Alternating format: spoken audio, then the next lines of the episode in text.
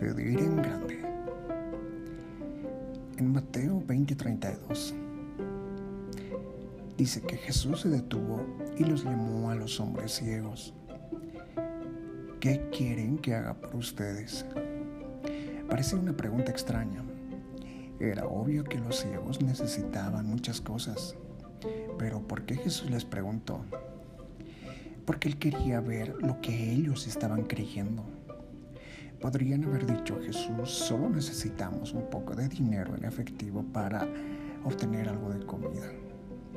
Si hubieran pedido desde una mentalidad limitada, se habrían quedado derrotados. En cambio pidieron en grande. Dijeron, Señor, queremos ver. Cuando Jesús escuchó ese pedido, tocó sus ojos y vieron al instante. Dios está haciendo la misma pregunta. ¿Qué quieren que haga por ustedes? Ahora su respuesta tendrá un gran impacto en lo que Dios hará. No digan Dios, nuestra familia está mal queremos sobrevivir. No, atrévanse a pedir en grande. Dios, queremos ver a toda nuestra familia sirviéndote. Pídanle por sus sueños. Pídanle incluso por cosas que parecen imposibles.